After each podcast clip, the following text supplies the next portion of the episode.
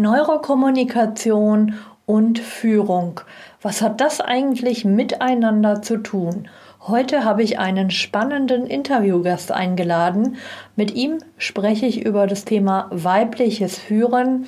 Was sind die Vorteile, aber was sind vielleicht auch die Herausforderungen? Wir sprechen über ein ganzheitliches Verständnis über die Persönlichkeit der Biochemie und was das alles mit dir als Kita-Leitung zu tun hat, erfährst du, wenn du jetzt in die aktuelle Podcast-Folge reinhörst. Ich wünsche dir viel Spaß. Bis gleich. Herzlich willkommen zu Erfolgreich als Kita-Leitung diesem Podcast geht es darum, wie du dich und andere im Kita-Alltag sicher führen kannst. Und hier ist deine Expertin für erfolgreiches Kita-Management, Tanja Köster.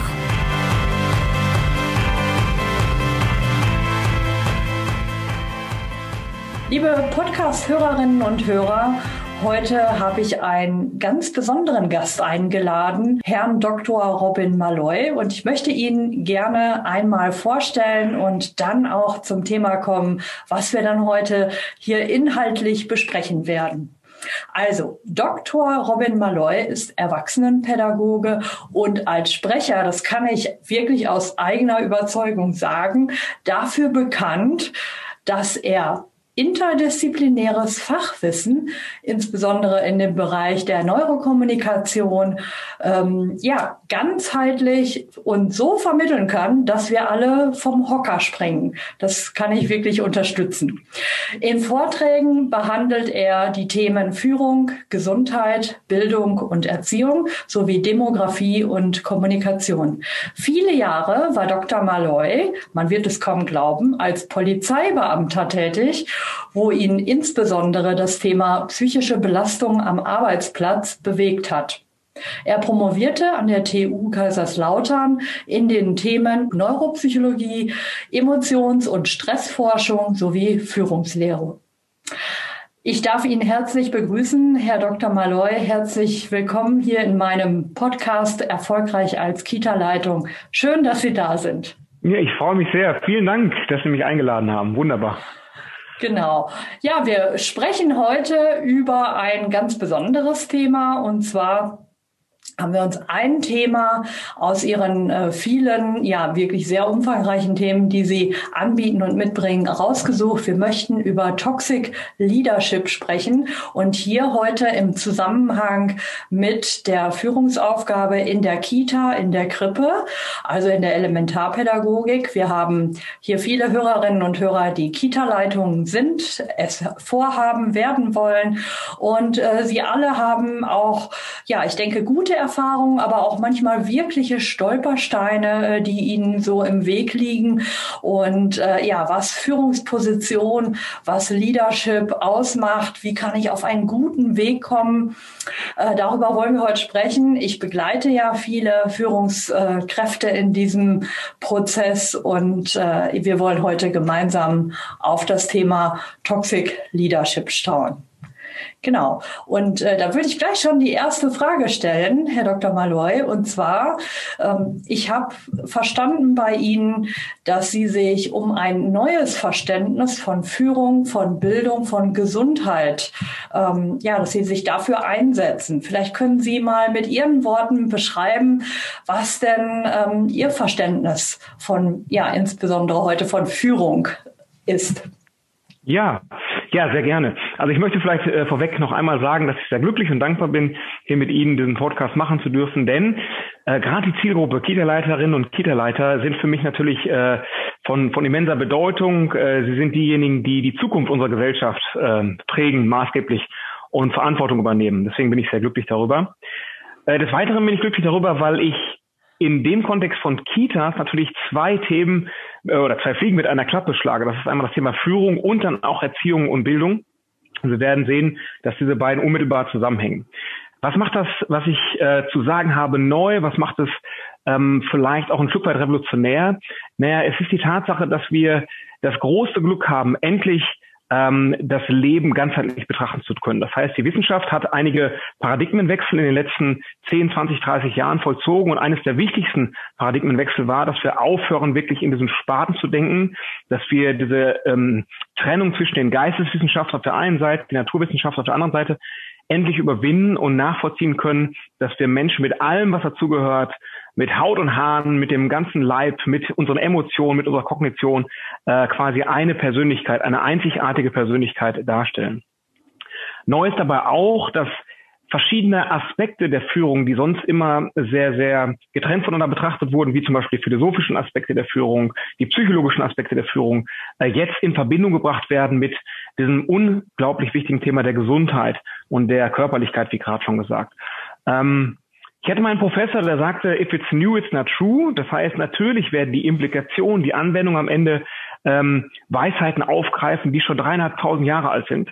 Aber sie werden in einem neuen Lichte erscheinen, denn es ist nicht nur eine Orchideen, naja, Fortbildung, sondern es geht wirklich um das, was uns körperlich ausmacht. Und das ist auch messbar und nachvollziehbar. Und das macht es so neu. Genau, ich finde es auch so spannend. Äh, Sie sprechen ja auch oder haben auch vorgestellt die Biochemie der Persönlichkeit.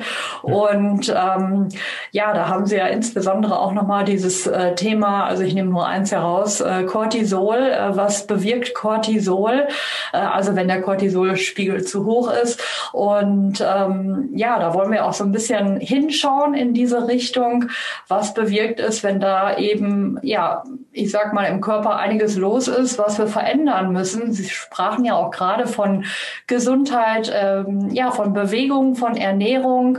Ich habe Sie auch so verstanden, äh, dass Sie sagen, dass alles spielt ineinander. Sie sprechen ja von einer ganzheitlichen Sichtweise. Da sprechen wir ja auch in der Elementarpädagogik immer sehr gerne ähm, von der ganzheitlichen Sichtweise. Vielleicht können Sie da noch mal äh, ein bisschen was zu sagen. Also was bewirken ähm, diese Prozesse oder ja, ähm, dieses Tox toxische, ähm, was, was ist das genau und ähm, wie können wir dem entgegen, äh, ja, äh, entgegentreten? Mhm, ja, sehr gerne. Ich sattel das Pferd ganz bewusst mal äh, von hinten auf. Und zwar möchte ich darauf hinweisen, dass es eine unsägliche Trennung in der Medizin gibt. Oder ich will fast schon sagen, gab. Sie wird noch offiziell auch so formuliert. Aber die Trennung, die ich meine, ist die zwischen körperlichen Erkrankungen auf der einen Seite und psychischen, mentalen Erkrankungen auf der anderen Seite. Wir wissen inzwischen, dass jede psychische Erkrankung, Schizophrenie, Angststörungen, Depressionen, äh, sonstige Arten der Phobien, äh, sonstige traumatische Belastungsstörungen immer in einem unmittelbaren Zusammenhang mit bestimmten Dysfunktionalitäten im Körper einhergehen. Das heißt, bestimmte Stoffe werden zu viel ausgeschüttet, andere Stoffe werden zu wenig ausgeschüttet. Und diese Disbalancen führen dann am Ende zu dem, was wir als Phänotyp bezeichnen, dem, was wir dann spüren als Niedergeschlagenheit, Kraftlosigkeit, Antriebslosigkeit, Freudlosigkeit, diese Dinge. Das heißt, es gibt immer eine Wechselwirkung zwischen den Gefühlen und dem Körper. Und auch unser Körper steht beständig in einer Wechselwirkung mit der uns umgebenden Umwelt. Das heißt, man muss sich das wie so Mobile vorstellen. Es fließen viele Reize auf uns zu, kommen viele Reize auf uns zu. Die werden über die Sinnesorgane gesteuert ins Gehirn und dort lösen sie eine Vielzahl von biochemischen Prozessen aus, die dann wiederum unser Denken, Fühlen und Handeln prägen. Und wenn es sehr gut läuft, dann schütten wir solche Stoffe aus wie das Dopamin, das uns motiviert, das uns stärkt, das uns Freude schenkt, das Serotonin, das uns intellektuell quasi leistungsfähig sein lässt, die Gedächtnisleistung fördert. Ähm, wunderbare Stoffe wie das Oxytocin, ein Liebeshormon, das unsere Bindungsfähigkeit stärkt, uns das Gefühl äh, der Geborgenheit tatsächlich schenkt, solche Dinge wie Vertrauen äh, ermöglicht. Äh, es kann natürlich aber auch gegenteilig sein. Hier sind wir schon genau bei der Schnittstelle dass im Gegensatz zu den letzten 30, 40 Jahren, in denen gerade so die Psychologie der Führung, Kommunikationstheorien sehr häufig ähm, sehr belächelt wurden, weil sie als spekulativ angesehen wurden, weil sie als weiche Faktoren, Soft Skills bezeichnet wurden ja. und nie wirklich ernst genommen wurden. Man heute erkennt von wegen, es sind keine weichen Faktoren, sondern wir reden wirklich von harten Faktoren. Kommunikation beeinflusst die Ausschüttung von Botenstoffen in uns und nochmal, wenn es gut läuft, den guten. Dann gibt es aber auch Botenstoffe, die wir eigentlich nur dann ausschütten, wenn wir extrem Bedrohungen ausgesetzt sind. Man stellt sich also vor, wir hätten jetzt mal im Urwald vor einem äh, Raubtier weglaufen müssen oder mussten uns bestimmte Angriffe erwehren, da werden extrem stark wirksame Stoffe wie das Cortisol ausgeschüttet, die uns kurzfristig ja, ermächtigen, handeln, wegrennen oder kämpfen zu können, aber auf Dauer das Gegenteil bewirken. Das heißt, auf Dauer sind sie zerstörerisch und ähm, rauben uns nicht nur die Gesundheit, sondern können uns am Ende sogar auch ähm, ja unser Leben rauben. So ernst ist es darum. Wir denken nochmal zurück, äh, die Wechselwirkung, ähm, die bedeutsam ist für die Psychiatrieforschung, die Psychotherapieforschung, ist die der uns umgebenden Umwelt mit den in uns befindlichen biochemischen Reaktionsmechanismen, den physiologischen Prozessen. Und äh, da gibt es zweierlei Art. Einmal die, die positiv sind, gesundheitsförderlich und leistungsförderlich. Und dann gibt es das Gegenteil davon, und zwar krankmachende biochemische Prozesse in unserem Körper. Okay. Ähm, und da war die große Frage, insbesondere am Arbeitsplatz, ähm, aber nicht nur da, welche Reize von außen können denn als extrem bedeutsam festgestellt werden für sowohl die positive Ausschüttung als auch die negative Ausschüttung? Und hat man sich die klassischen Faktoren angeschaut, wie Hitze, Lärm, andere physikalische Belastungsfaktoren, die im Raum auf einen zukommen, und hat dann mit Erstaunen festgestellt, dass kein Reiz sich auf die Biochemie, insbesondere des Gehirns, auswirkt, wie der sogenannte psychosoziale Kontext. Das heißt, das, was wir im Kontext der Mitmenschen, mit denen wir es zu tun haben, was wir dort erleben. Und äh, ja, wenn man zusammenfassen will, kann man sagen, dass unser Gehirn zu Recht den Namen trägt, es ist das soziale Organ schlechthin. Das heißt, wir nehmen mit dem Gehirn nichts so sensibel auf und wahr wie zum Beispiel Geringschätzung oder Wertschätzung, Geborgenheit, Vertrauen, ähm, Lästereien, äh, eine schlechte Feedback- und Fehlerkultur, in dem immer nur auf die Fehler gehauen wird und dergleichen mehr sind wir schon mit dem Thema. Mhm. Das nimmt unser Gehirn super sensibel wahr und die Biochemie ist sehr, sehr prägnant und sehr stark. In dem Zusammenhang. Mhm. Ja, das ist auf jeden Fall spannend, äh, weil wir haben uns ja viele Jahre auf den Weg gemacht, immer kognitiv, ähm, also Führung. Das bedeutet, man sieht einen, ja, im Kindergarten vielleicht nicht, aber man hat einen Anzug an. Äh, man, man muss sich vielleicht, also insbesondere die weiblichen Führungskräfte müssen sich auch ich sage jetzt mal, vermännlichen. Ähm, sie müssen härter auftreten. Äh, sie müssen sich ihre Schutzrüstung anziehen, wenn sie die Einrichtung betreten, weil dann geht's wieder los mit, ähm, was weiß ich, Beschwerden von Eltern und Kollegen, ähm, ja, die, ich nenne das immer Zickenalarm auslösen. Das machen wir alle nicht extra und bewusst, aber diese Kultur oder sie, diese Atmosphäre, die spürt man ja, wenn man so eine Einrichtung betritt. Also ich kann das nur so aus meinem Beratungskontext sagen. Ich komme in viele Kitas und berate dort ja auch vor Ort Teamentwicklung oder eben auch ähm, ja ähm, Organisationsentwicklung. Solche Geschichten mache ich. Und wenn ich in die Einrichtung äh, reinkomme, wenn ich sie betrete, dann kann ich schon spüren, ähm, was ist hier so los? Ohne dass ich mit jemandem gesprochen habe. Ich betrete einfach ähm, den, den Eingangsbereich. Ich sehe, ob mich jemand wahrnimmt, ob mit jemand mich begrüßt, mit mir spricht, äh, dass ich mich orientieren kann. Ich gucke, äh, wie ist die Stimmung. Das alles nehme ich ja sofort auf einmal geballt wahr. Also ich finde es sehr spannend, dass Sie sagen, dass das Gehirn ähm, ja, dass das sehr, sehr große Auswirkungen hat, eben auch auf die Führungspersönlichkeit oder die, die Arbeits, äh, den, den Arbeitskontext insgesamt. Genau. Richtig. Ja, also um das vielleicht mal ganz kurz etwas weiter noch zu fassen, äh, bevor wir mhm. zur Kita zurückkommen. Äh, die Arbeits- und Organisationspsychologie, die Führungslehre hat sich in den letzten 50 Jahren, und man kann das noch weiter fassen eigentlich, zu Beginn des Jahrhunderts, eigentlich mhm. fast ausschließlich mit so äh, etwas technischen, strukturellen Themen äh, beschäftigt. Da ging es um Ablauforganisation und Aufbauorganisation, da ging es um Reform und Prozesse, da geht es oft auch um Methoden, die angewendet werden sollen, um Medien. Äh, und das geht aber alles komplett am Kern vorbei, denn wir wissen, dass sowohl für den Bereich der Erziehung und Bildung als auch für den Bereich der Führung nicht so bedeutsam ist, äh, wie die Persönlichkeit dessen, der da führt und seine Wirkung, die er erzielt. Und da konnte man immer wieder feststellen, dass es Führungskräfte gibt, die es vermögen, durchsetzungsfähig, konsequent, ähm, also wirklich auch entscheidungsfroh zu sein und gleichzeitig so etwas für eine Resonanz zu erzeugen. Das Spannende bei dem Thema Resonanz ist, nicht nur in der Biochemie, sondern auch im Elektromagnetismus. Das heißt, dort, wo das Gehirn, die Nervenzellen über elektromagnetische Impulse kommunizieren, können in der Gesamtheit quasi eine Spannung des gesamten Gehirns ergeben, Oszillation.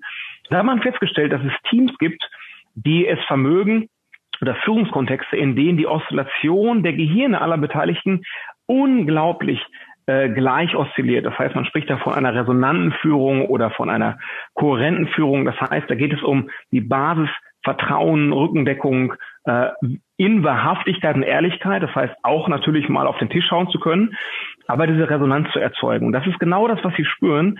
Und es geht mir auch so, selbst in Behörden, wenn da eine ganze Belegschaft sitzt, spürt man innerhalb von Minuten auch durch die Blicke, und da sind wir auch beim ganz spannenden Thema, diese Mikroblicke, was geht da ab, was für ein Selbstbild hat die Führungskraft, aber was spiegelt sich in den Augen, in den Blicken, auch vielleicht in dem Rotwerden, dem, dem ärgerlich werden, dem auf dem Tisch schauen von Mitarbeitern wieder. Und dann ist man der Wahrheit schon viel näher.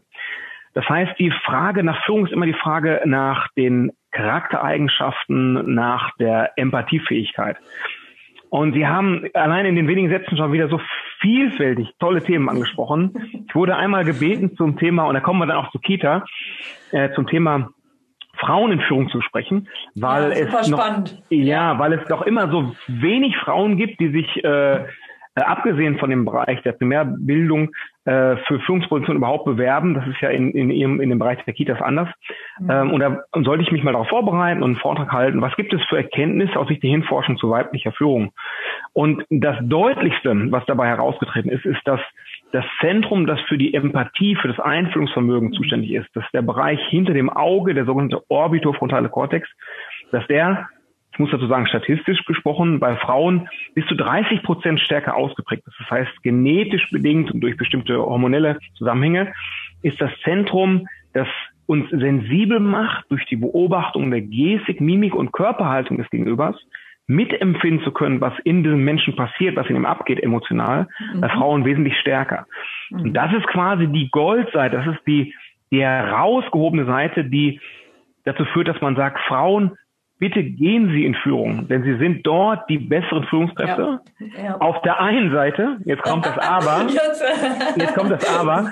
Das Aber ist tatsächlich, das bringt auch eine große Gefahr mit sich.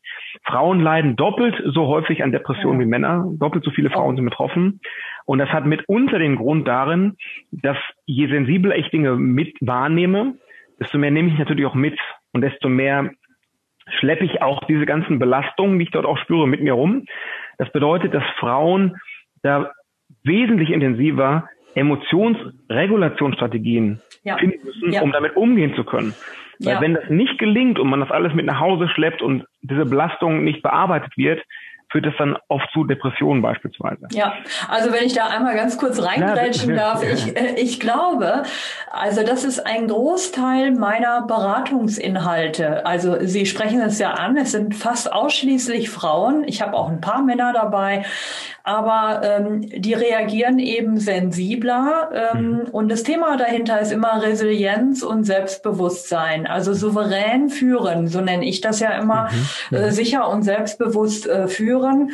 Und ähm, es ist eben so, wenn ich die Leute frage, was ähm, ist deine größte Herausforderung? Das frage ich alle Leute, die in meine Facebook-Gruppe äh, Gruppe kommen. Und die schreiben fast alle, dass, also da, was sie schreiben ist, ich möchte es, ich möchte allen gerecht werden. Ähm, oder ich möchte den Spagat zwischen den verschiedenen, äh, ja, den verschiedenen Akteuren, den möchte ich äh, best möglich ähm, ja umsetzen. Und äh, ich möchte in der Gruppe sein wenn da Personalmangel ist. Ich möchte im Büro sein. Ich möchte äh, Ansprechpartner für die Eltern sein also sie, sie nehmen sich sehr viel davon an und ähm, oft überschreiten sie ihre eigene Grenze. Ich sage immer, wir müssen mal deinen Raum abstecken. Was ist dein Spielfeld, innerhalb dessen du dich bewegst? Mit welchen Werten bist du unterwegs? Was ist dir wichtig? Und was machst du, äh, wenn dein Spielfeld verlassen wird? Ähm, und das fällt vielen in der Tat schwer. Dann ähm, also auch durchsetzungsfähig zu sein, das ist halt auch ein großes Problem. Ähm, und eben dieses Thema, wir wollen ja alle, äh, wir wollen alle nicht abgelehnt werden. Wir wollen alle geliebt werden, auch von Kollegen, äh, auf eine andere Art und Weise. Und ich glaube, das ist bei Frauen ausgeprägter. Was würden Sie dazu sagen? also Sie sprechen natürlich ein, ein, äh, ein, ein unfassbar wichtiges Thema an, das ähm, mich fast von der frühkindlichen Bindung zwischen Mutter und Kind mal abgesehen am meisten berührt. Und das ist diese Thematik äh, der Vaterlosigkeit unserer Gesellschaft. Also das, was Sie ansprechen, betrifft die Frage nach Führung äh, gesamtgesellschaftlich so generell, dass ich da vielleicht zwei, drei Sätze äh, zu sagen möchte. Wir haben in Deutschland, obwohl wir eines der führenden Industrienationen, ups, Entschuldigung, obwohl wir eines der führenden Industrienationen der Welt sind, haben wir im internationalen Vergleich branchenübergreifend eines der katastrophalsten Führungskulturen überhaupt. Das äh, ist keine subjektive Behauptung, sondern das wird unter anderem durch solche Studien, die jährlich erscheinen, wie den sogenannten Fehlzeitenreport der Uni Bielefeld in Zusammenarbeit mit dem Wissenschaftlichen Institut der AOK immer wieder auf jedes Jahr neu bestätigt. Da kommen dann solche äh, Ergebnisse warum jährlich, ähm, eben das heißt, dass 50 Prozent aller befragten Mitarbeiterinnen und Mitarbeiter branchenübergreifend angeben, nicht ein einziges Mal von ihrem Chef, ihrer Chefin auch nur einmal gelobt worden zu sein. Egal, ob sie jetzt drei oder 30 Jahre im Unternehmen, in der Behörde, in der Kita, wo auch immer sind. Und die Frage, die dann aufkam, natürlich war, warum haben wir in Deutschland eine solch katastrophale Führungskultur? Man kann auch sagen Feedback- oder Fehlerkultur. Und da gibt es wieder diese ganzheitliche Betrachtung, äh, auch soziologisch gesehen. Äh, das Ehepaar Mitscherlich hat in den 70er Jahren dieses Buch geschrieben mit dem Titel Die vaterlose Gesellschaft und beschrieb darin die Auswirkungen, die es in Deutschland hatte und immer noch hat, dass tatsächlich fast ein Drittel aller Väter gar nicht nach Hause kamen nach dem Zweiten Weltkrieg, äh, ein zweites Drittel schwerst traumatisiert nach Hause kamen. Das heißt, die auch teilweise Jahre der Kriegsgefangenschaft erlebt haben und ein drittes Drittel nur eben sowas wie einen Krieg erlebt hat.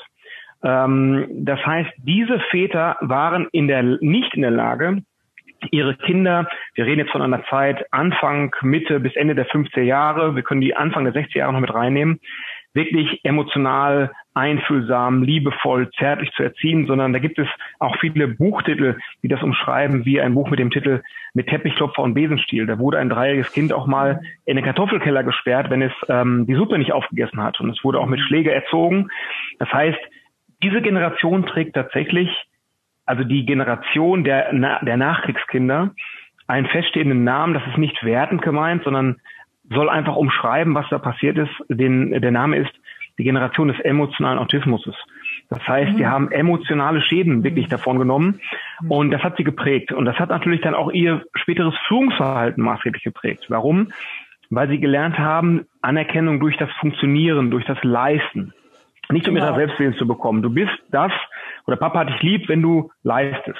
Was ja, und so sind wir ja auch erzogen. Also ich bin teilweise auch etwas so erzogen worden. Das war wahrscheinlich auch nicht böse gemeint, aber dieses, ich muss funktionieren und ich muss leisten, das haben ja viele von uns im Kopf. Immer, immer noch. Das ja, ist, das ist ja. tief in uns drin. Und was hat das jetzt mit Frauen insbesondere zu tun? Hm, jemand, der in den letzten 25 Jahren ähm, sehr belächelt wurde, der ähm, nicht mehr so richtig ernst genommen wurde, war Sigmund Freud und auch C.G. Jung, die Psychoanalytiker oder analytischen Psychologen, ähm, die haben durch die Erkenntnisse Hinforschung eine, eine, eine, eine Auferstehung erlebt, ein ganz neues Wiederbeleben und diese Erkenntnisse des Unbewussten, eines der wichtigsten Themen der äh, Psychiatrieforschung, äh, sind wirklich genuin richtig. Und er spricht von Entwicklung der Persönlichkeit des Unbewussten und des Bewusstseins, insbesondere in den ersten drei, vier Lebensjahren. Und wir wissen, dass das tatsächlich die prägendsten Lebensjahre sind. Und jetzt komme ich endlich zu weiblicher Führung zurück. Nach dem dritten Lebensjahr äh, passiert das, was Sigmund Freud als die sogenannte ödipale Phase umschrieben hat, und zwar eine erste quasi gegenschlechtliche besondere Bindung, die entsteht zwischen der Tochter und dem Vater und dem Jungen und der Mutter mit scheinbarer Ablehnung des gleichgeschlechtlichen Elternteils, was aber nicht stimmt. In Wirklichkeit, obwohl das Kind sagt, Mama, geh weg, das ist mein Papa, ich heirate Papa, schaut das Mädchen genau darauf, wie die Mutter sich kleidet, wie die Mutter sich gibt und, und zieht quasi diese Weiblichkeit, die sie da aufnimmt, ins Innere auf und erlebt dort dementsprechend diese erste quasi gegenschlechtliche Bindung zum Vater. Man hat festgestellt, C.G. Jung damals schon durch seine intuitiven Interpretation, Traumdeutung und Analysen, dass wenn gerade insbesondere bei einem Mädchen in dieser Phase diese Erwiderung der väterlichen Liebe fehlt, dass dann das geschieht, was Jung mit dem Begriff Vaterkomplex umschrieben hat. Und dieser Vaterkomplex ist in unglaublich vielen Frauen drin. Da gibt es eine Studie, die ich mal wieder nenne. Wenn man heute 1000 Frauen heute im Alter von 17 bis 47 befragt, ob sie von ihrem Vater schon jemals folgende Worte gehört haben. Ich liebe dich oder äquivalent, ich hab dich lieb beantwortet diese Frage tatsächlich nur eine einzige Frau. Und dann erstaunlich, weil ich es im Coaching so oft einsetze, sofort bei den anderen, die das nicht beantworten können, mit der Rechtfertigung, naja, er konnte es halt nicht so sagen. Ja, und dann genau. frage ich immer ganz gerne, dann frage ich immer ganz gerne, haben Sie denn Kinder? Und dann heißt es ja manchmal ja. dann frage ich sie, sagen Sie denn Ihren Kindern, dass Sie sie lieben? Ja, natürlich, fünf, sechs Mal am Tag oder zehn Mal. Ich sage, dann lassen Sie das doch sein. Ja, warum soll ich sein lassen? Ja, weil sie sagt doch gerade, das war nicht so wichtig, er hat halt nicht sagen können. Mhm. Und diese, diese emotionale, dieser emotionale Mangel, der äußert sich dann in dem Vaterkomplex bei Frauen insbesondere dadurch aus, ich muss leisten, ich muss schaffen, ich muss was erbringen. Mhm. Und wenn ich mit einer Kita-Leiterin zu tun habe, die das sagt, wie Sie es eben gesagt haben, müsste ich ihr in Liebe, vorsichtig, aber dann auch in aller Konsequenz aufzeigen, dass es eher schon pathologisch ist. Denn ich kann nicht allen gerecht werden. Ich kann nicht überall gleichzeitig sein. Ich kann nicht allen alles so machen, dass ich das quasi, dass alle zufrieden sind. Sondern ich muss in mir selbst quasi ruhen, wie das auch der große Philosoph Karl Jaspers gesagt hat. Ich muss mein Selbst, auf meinem Selbst stehen, auf meinem Grundfundament, muss in mir ganz sein und muss aufhören, alles, was ich tue, die Selbstwirksamkeit, Erwartung, als Ersatz für das Geliebtwerden zu finden. Und dann hm. werde ich wirklich stark sein, wie Sie es gerade gesagt haben. Hm. hm. Und ähm, ja, wir dürfen nicht zu sehr springen, aber ich wollte noch darauf hinweisen, in dem Zusammenhang stellt man wirklich fest, dass viele Führungskräfte, auch gerade weibliche, so ein, ein Fehldenken haben. Sie verstehen sich oft als bessere Klassensprecher. Ja, ja. die einfach nur da sind, um allen das alles ist, recht zu machen ja, und das gut ist zu machen. Nett, dass Sie das sagen. Ja, das ist ein guter und das Begriff. Ist aber, aber das ja. ist das, was uns, was diese Führungskraft am Ende kaputt machen wird. Ja. Denn diese Belastung wird zu einer kontinuierlichen Überforderung und wird diesen Menschen krank machen. Und ja. deswegen war es mir wichtig, so ein ganzheitliches Persönlichkeitsmodell neuropsychologisch zu erstellen, in dem es um Vertrauen, Kohäsion geht, Oxytocin, aber auch um Durchsetzungsfähigkeit, Konsequenz, Konfliktbereitschaft, den Mut zu haben, auch eine Grenze zu ziehen. Mhm. Wir müssen immer das, das Wechselspiel sehen, ja. Ja, genau. Und das finde ich ja spannend, dass Sie das so sagen, weil ich würde mal sagen, sehr viele Leute, mit denen ich zu tun habe in diesem Kontext, haben eben dieses äh, Problem ähm, und äh, sie erkennen dann, ja, ich muss was tun. Äh, mhm. Äh, ich kann immer nicht, ich kann nicht nur gucken. Ich nenne das immer Mutter Teresa. Das ist, mhm. äh, da darf ich wahrscheinlich gar nicht laut sagen. Also ich kann nicht immer allen helfen. Ich muss erstmal mir selber helfen, sag ich. Mhm. Und äh, was wäre denn Ihr Tipp? Weil die diese ähm, Führungskräfte, die wünschen sich wirklich, äh, dass sie durchsetzungsstärker sind, dass sie sicherer auftreten, dass sie akzeptiert werden, dass sie souverän, mhm. äh, souveräner ähm, auch in schwierige Situationen geben, gehen können. Was wäre denn da, äh, was würden Sie denen äh, raten? Was können mhm. die tun? Ähm, ich stelle immer wieder fest, dass ich äh, auf einen Aspekt meines Vortrags immer wieder zurückkommen muss, auch wenn ich mir noch so oft vornehme, den vielleicht mal auszulassen. Es geht letztendlich gar nicht. äh, um die Frage, um die Frage vernünftig beantworten zu können, will ich auf, auf einen Umstand hinweisen, und zwar auf das, was man als die Revolution in der Psychotherapie oder der Psychiatrieforschung äh, äh, als solches bezeichnet. Und zwar geht es darum, dass man erkannt hat, wir haben tatsächlich genuin zwei Gedächtnisse. Wir haben ein Gedächtnis, das zuständig ist für die Abspeicherung von Erfahrungen biografischer Art, Lebenserfahrungen, die wir gemacht haben, an die wir uns erinnern wollen, Wissensinhalte, also semantisch, mhm. ähm, Gedichte, Vokabeln und dergleichen mehr. Das ist der Hippocampus, Sitz unseres rationalen, bewussten Gedächtnisses. Mhm. Und dann haben wir ein zweites, das ausschließlich zuständig ist dafür, emotionale Erfahrungen abzuspeichern. Allen voran Angst, Schmerz und Bedrohungserfahrungen. Das eine noch gerade dazu, während der rationale, das rationale Gedächtniszentrum seine vollumfängliche Arbeitsfähigkeit erst mit dem dritten Lebensjahr aufnimmt, alles mhm. vorher wird als Phase der Kindheitsamnesie bezeichnet, nimmt der Mandelkern seine vollumfängliche Wirksamkeit ab der sechsten Woche Mutterleib auf. Das heißt, wir werden dort auch schon intrauterin geprägt.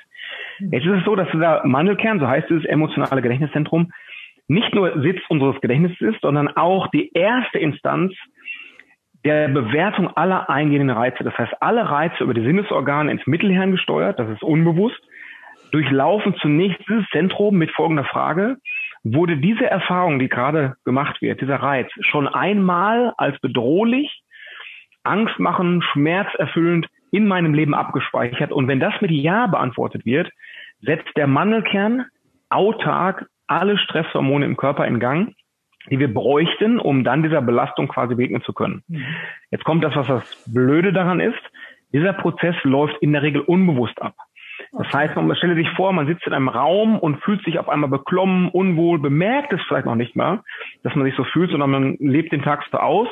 Und dann irgendwann mal sich gewahr zu werden, dass man eigentlich eine schlechte Stimmung hat, dass man ein Unwohlsein hat, dass man ähm, so ein gewisses Stressempfinden hat, vielleicht sogar Angstempfinden, kehrt so ein Stück weit in sich und nimmt dann vielleicht so was Simples wahr wie ein, einen bestimmten Geruch, den ich gar nicht vorher bewusst wahrgenommen habe.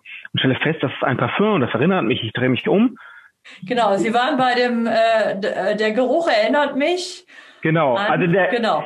Also das äh, erinnern wäre das falsche Wort, sondern der Reiz führt in meinem ja. Unbewussten dazu, in dem, im, im emotionalen Gedächtnis, dass eine körperliche Reaktion erfolgt, die ich zunächst erstmal gar nicht bemerke und dann erst, wenn ich es bemerke, Rückschlüsse ziehen kann, was ist denn jetzt gerade passiert und könnte dann zum Beispiel diesen Geruch bewusst wahrnehmen und dann feststellen, oh, der erinnert mich jetzt dann, nachdem es bewusst geworden ist, an vielleicht einen Ex-Partner als Beispiel. Diese Bewertung ist der Schlüssel zum Verständnis aller psychischen Erkrankungen. Das heißt, wir nehmen die ganze Zeit über eine vor, unbe also vorbewusste, unbewusste Bewertung. Wir nehmen die, die nehmen wir vor und die macht was mit uns. Das heißt, die große Herausforderung ist, sich erstmal dieser ganzen inneren Muster, die zu diesen körperlichen Reaktionen führen, die dann am Ende zu was wie Angst oder was Angst oder Stress führen kann, sich dieser gewahr zu werden. Und die Kompetenz, die man braucht, um sich quasi dieser tiefliegenden inneren Muster, ähm, zum Beispiel diese, dieser Vaterkomplexe, Mutterkomplexe, ähm, den Glaubenssätzen, wie du kannst nichts, du bist nichts, du musst dich erst beweisen, du musst es allen gerecht machen. Du bist nur dann wirklich wichtig, wenn du äh, allen was Gutes tust. Der Altruismus in Höchstform. Ähm, diese Muster muss man erkennen, aufdecken. Und nochmal die Kompetenz, die man dazu braucht, ist die Fähigkeit, sich selbst kritisch reflektieren zu können. Mhm. Und ich glaube, dass gerade in solchen Interventionsberufen wie mhm. Kitas, auch in der, bei Fachkräften der Altenpflege und dergleichen mehr, bei Lehrerinnen und Lehrern, immer so viel Wert gelegt wird auf die Interaktion schon, die Kommunikation, die emotionalen Kompetenzen wie Regulation und aktiven mhm. Zuhören. Das alles wird aber für uns immer unerreichbar sein, wenn ich nicht mal vermag, mich selbstkritisch reflektieren zu können. Mhm. Warum denke ich gerade so, wie ich denke? Warum fühle ich vor allen Dingen so, wie ich fühle? Wir haben einen Emotionskörper, der uns zu sechs Siebteln bestimmt. Die Gedanken sind nur so ein kleines Feld. Warum reagiert mein Körper gerade so? Mhm. Ähm, was für Erfahrungen in meiner Kindheit, man spricht von Schlüsselerfahrungen, Schlüsselsituationen, führen mich jetzt dazu, so zu fühlen, wie ich mich gerade fühle? Welche Schlüsselfiguren in meinem Leben, Beziehungen führten dazu, dass ich immer dann, wenn ich mit solchen Menschen zu tun habe, so devot reagiere? mhm. angstvoll reagiere, schamvoll reagiere. Und diese Fähigkeit ist eine Fähigkeit, die man wirklich auch entwickeln muss, die wachsen muss. Denn wir sind in der Regel nicht stringent so aufgewachsen, reflektieren, wir sind mehr aufgewachsen, um funktionieren, zu funktionieren. Genau, genau. Und genau, und da ist es halt so wichtig, man kann auch dieses schöne Wort Selbstarchäologie nennen, dass sich eine Kita-Leiterin wirklich der Situation gewahr wird, wo tendiere ich wieder in so ein Kind-Ich zu rutschen? Mal wieder viel zu devot zu reagieren. Oder mal wieder viel zu aggressiv zu reagieren. Oder mal wieder nicht auf mich selbst zu achten. Alles andere vor mich zu stellen. Und dergleichen mehr. Und diese inneren Stimmen, die gilt es wirklich äh, herauszufiltern und herauszufinden.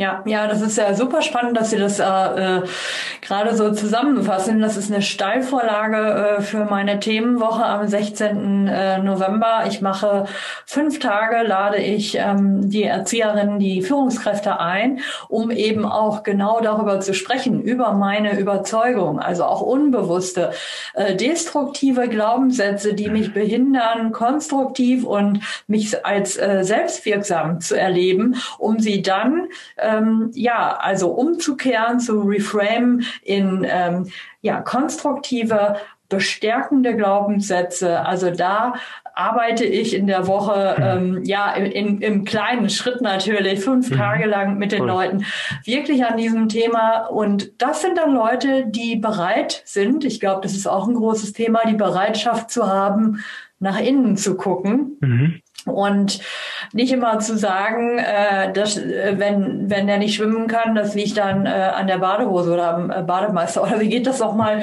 Äh, yeah. Sie wissen, was ich meine.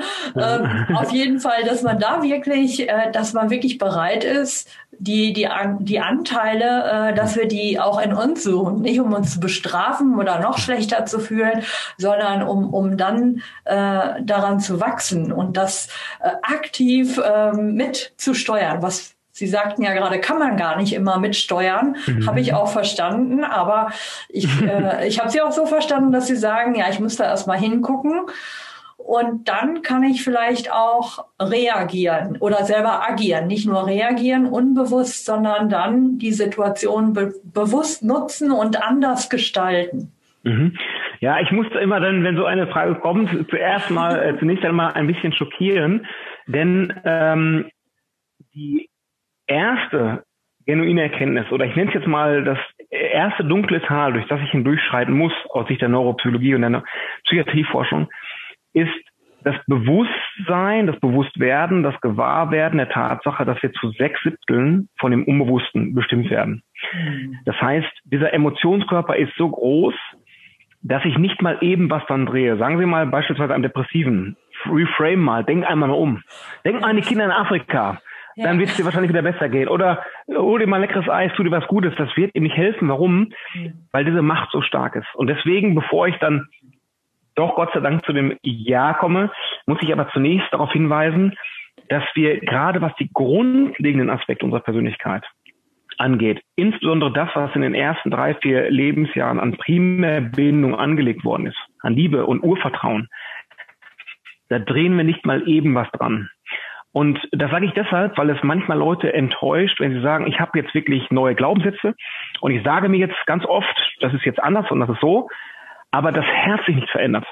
Sie kennen das mit Sicherheit auch, dass Sie mit Menschen sprechen und die ermutigen und sagen, machen Sie mal und dann treffen Sie die ein halbes Jahr wieder und Sie haben sich wieder nicht auf eine Stelle beworben, mhm. haben sich wieder nicht aufgemacht. Warum? Weil diese Ängste wirklich so tief sind. Und äh, C.G. Jung sagt, diese müssen oft nachreifen. Die, es bedarf viel Liebe, Nähe und Geborgenheit, dass dieses innere Werteempfinden dann quasi nachreift und ausgebildet wird. Deswegen ist es erstmal die Herausforderung, zu einem Punkt zu kommen, wo ich mich so sehr erkenne, dass dadurch meine Barmherzigkeit mir selbst gegenüber größer wird. Mhm. Dass die Geduld mit mir selbst auch größer wird. Mhm. Dass ich aufhöre, gegen Windmühlen zu kämpfen mhm. und dass ich die Weisheit gewinne, wo ich mit Dingen auch leben muss, aber wo ich dann Hand dran kriege. Und jetzt kommt der Übergang. Und dann fällt mir dieses Gebet ein, Herr, gib mir den Mut, die Dinge zu ändern, die ich ändern kann die Gelassenheit, die Dinge hinzunehmen, die ich nicht ändern kann. Und jetzt kommt der Aspekt, die Weisheit, das eine vom anderen zu unterscheiden. Nur wenn ich mich wirklich kenne, kann diese Weisheit dann sich auch entwickeln, dass ich dann wirklich in einen Modus gelangen kann, wo ich überhaupt erstmal reflektiere, will ich das wirklich ändern? Denn diese Frage wird von den meisten nicht ehrlich beantwortet.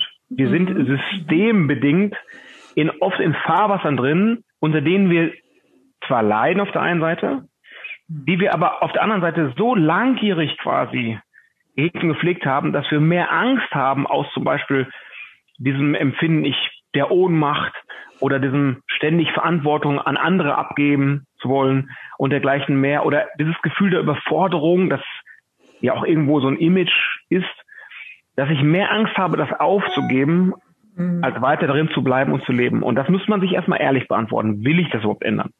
Und dann die ehrliche Frage, kann ich das ändern? Wenn nein, brauche ich dann Hilfe vielleicht? In welcher Form? Und wenn ja, was wären Strategien? Und dann komme ich in so konkrete Dinge wie zum Beispiel Achtsamkeit sich selbst gegenüber. Hm. Nehmen wir das konkrete Beispiel. Ich habe eine Titelleiterin, die Mitarbeitergespräche führen muss. Und stellt immer dann fest, wenn sie mit bestimmten Mitarbeiterinnen zu tun hat, dass sie sich vom Thema, vom eigentlichen Thema ablenken lässt, dass sie von Höchstchen auf Stöckchen kommt, dass sie gar nicht das zum Ausdruck bringt, was sie sagen möchte, dass sie vielleicht viel zu devot wird, dass sie mhm. anfängt unklar zu sprechen und äh, sich quasi die Butter vom Brot nehmen lässt. Viele bemerken das vielleicht erstmal gar nicht und hier gilt es erstmal im Nachgang zu merken, ah, das passiert, ist gerade schon wieder passiert und das will ich nicht. Mhm. Die Achtsamkeit so weit zu erhöhen, dass ich beim nächsten Mal im Gespräch schon merke, oh, jetzt passiert jetzt gerade wieder. Ich kann aber immer noch nichts dran ändern. Aber ich nehme schon mal wesentlich schneller wahr. beim nächsten Mal im Gespräch bemerke ich es schon vielleicht unmittelbar bevor es abgeht, dass ich rot anlaufe, dass ich anfange unklarer zu reden, anfange zu stottern.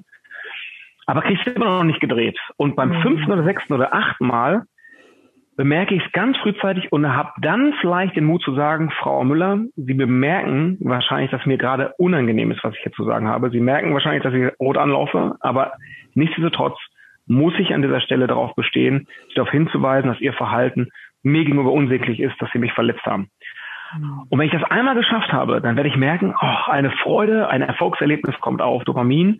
Und das wird mich stärken fürs nächste Mal. Ja, ja vielleicht ja. Können, können Sie ja nochmal ähm, abschließend vielleicht irgendwie nochmal zwei, drei Tipps, die Sie jetzt so mit auf den Weg geben würden. Was würden Sie diesen äh, Leuten raten? Also bevor sie in diese Bereitschaft kommen, äh, wirklich an sich selber zu arbeiten, sich vielleicht sogar auch mal Hilfe zu holen.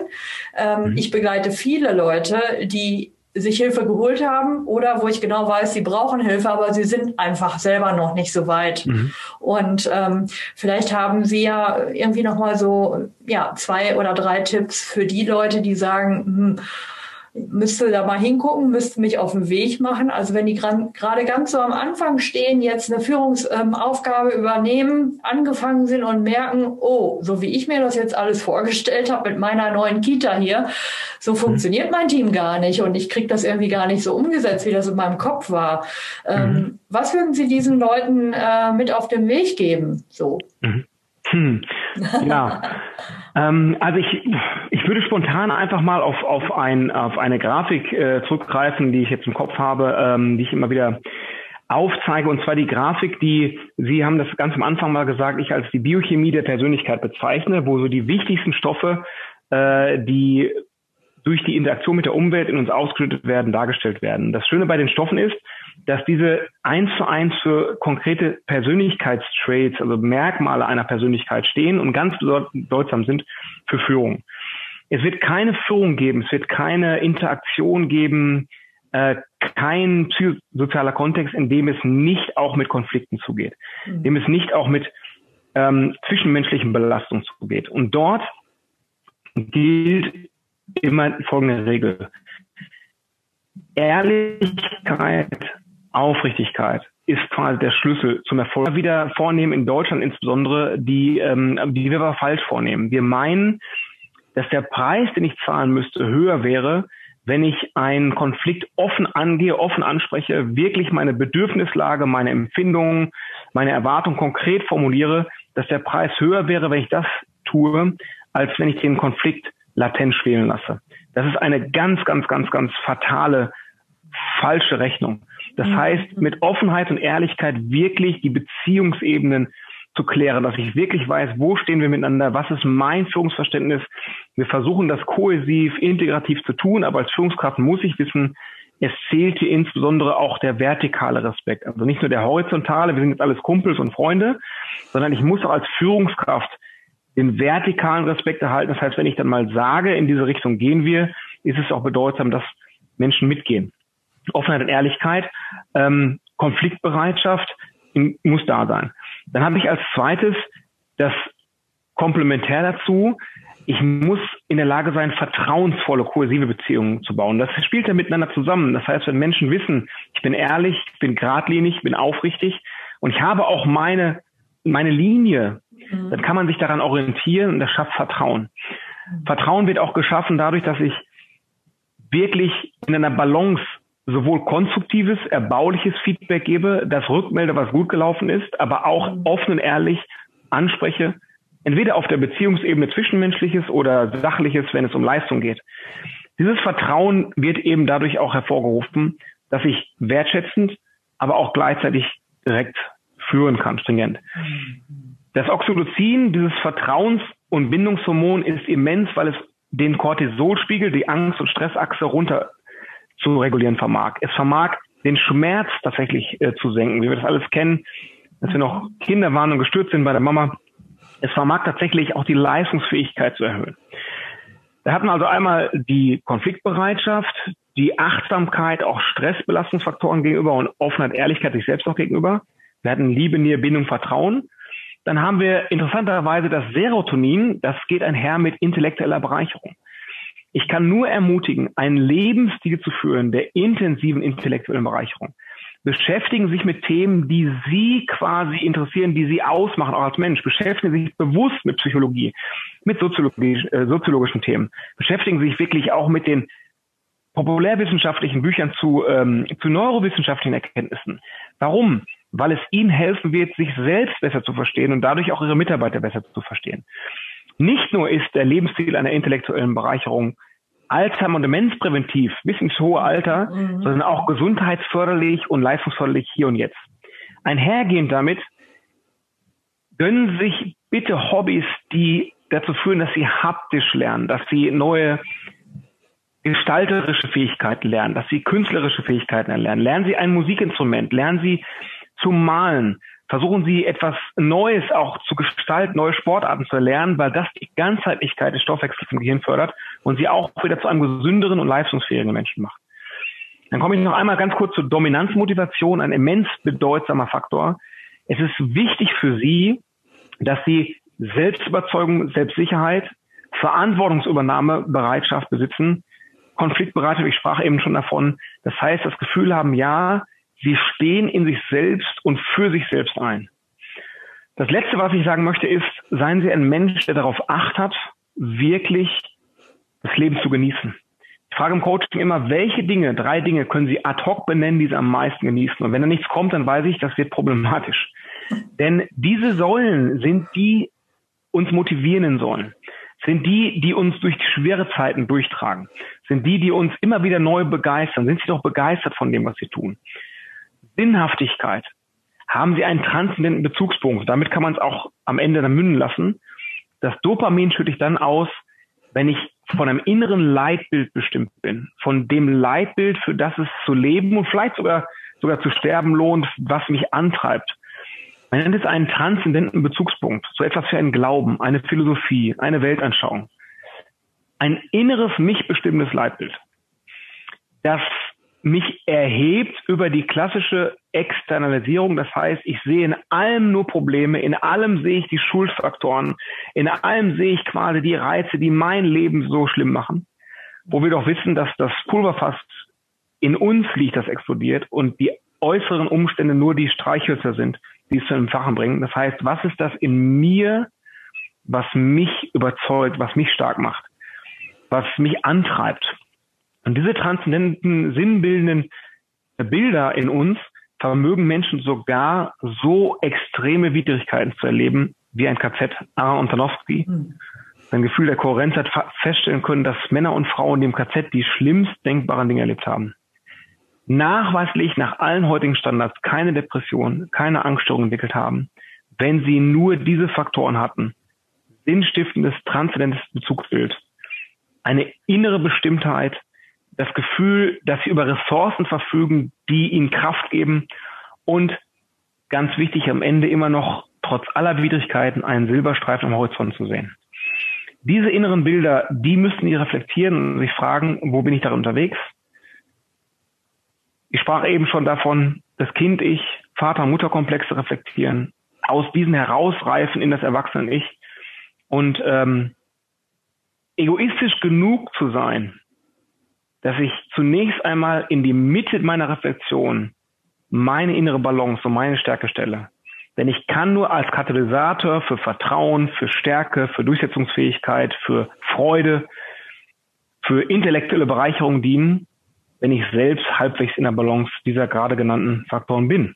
Wenn ich es nicht bin, werde ich da auch keinen anderen Menschen in diese Richtung führen können. Wow, Wow, das war jetzt also so ein richtiger Rundumschlag äh, auf das Minimum runter äh, runtergedrosselt, damit wir das hier alles noch in unsere äh, Podcast-Episode reinkriegen.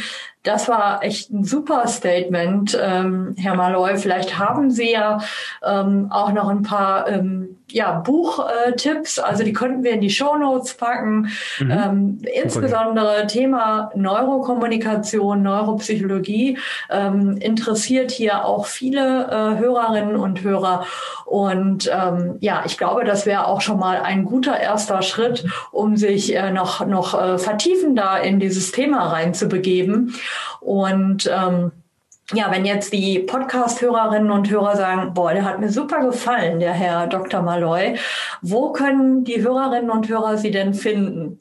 Ja, also ich bin zu finden unter der Website www.trainskill.de.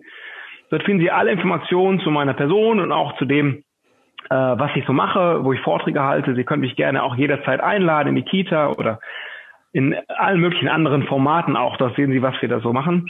Ähm, ich möchte dabei darauf hinweisen, dass wir eine kleine Online-Akademie haben. Sie werden dort auch die Möglichkeit haben, Videos von Vorträgen, Audios quasi ähm, runterzuladen. Genau. Und ähm, ja, das ist so der unmittelbarste Weg, äh, in dem Sie sich finden. Bücher, äh, Hinweise werde ich sehr, sehr gerne geben ich muss als ehemaliger Polizeibeamter äh, etwas marktwirtschaftlicher zu denken äh, lernen. Ich empfehle nämlich immer alle möglichen Bücher außer mein eigenes, aber das will ich jetzt von Herzen gerne empfehlen. Das heißt Führung, Bildung und Gesundheit von äh, Robin Malloy. Das können Sie auch über unsere Website ähm, finden. Wir haben noch eine weitere Website von unserem Verlag www.ethos-verlag.de, A-Ethos geschrieben, der griechische Adler aethos-verlag.de. Dort finden Sie auch noch äh, meine Bücher. Ja, das ist das, was mir jetzt gerade spontan erstmal so einfällt. Und ich hoffe dann in Kontakt mit Ihnen natürlich noch auf ganz viel andere Weise.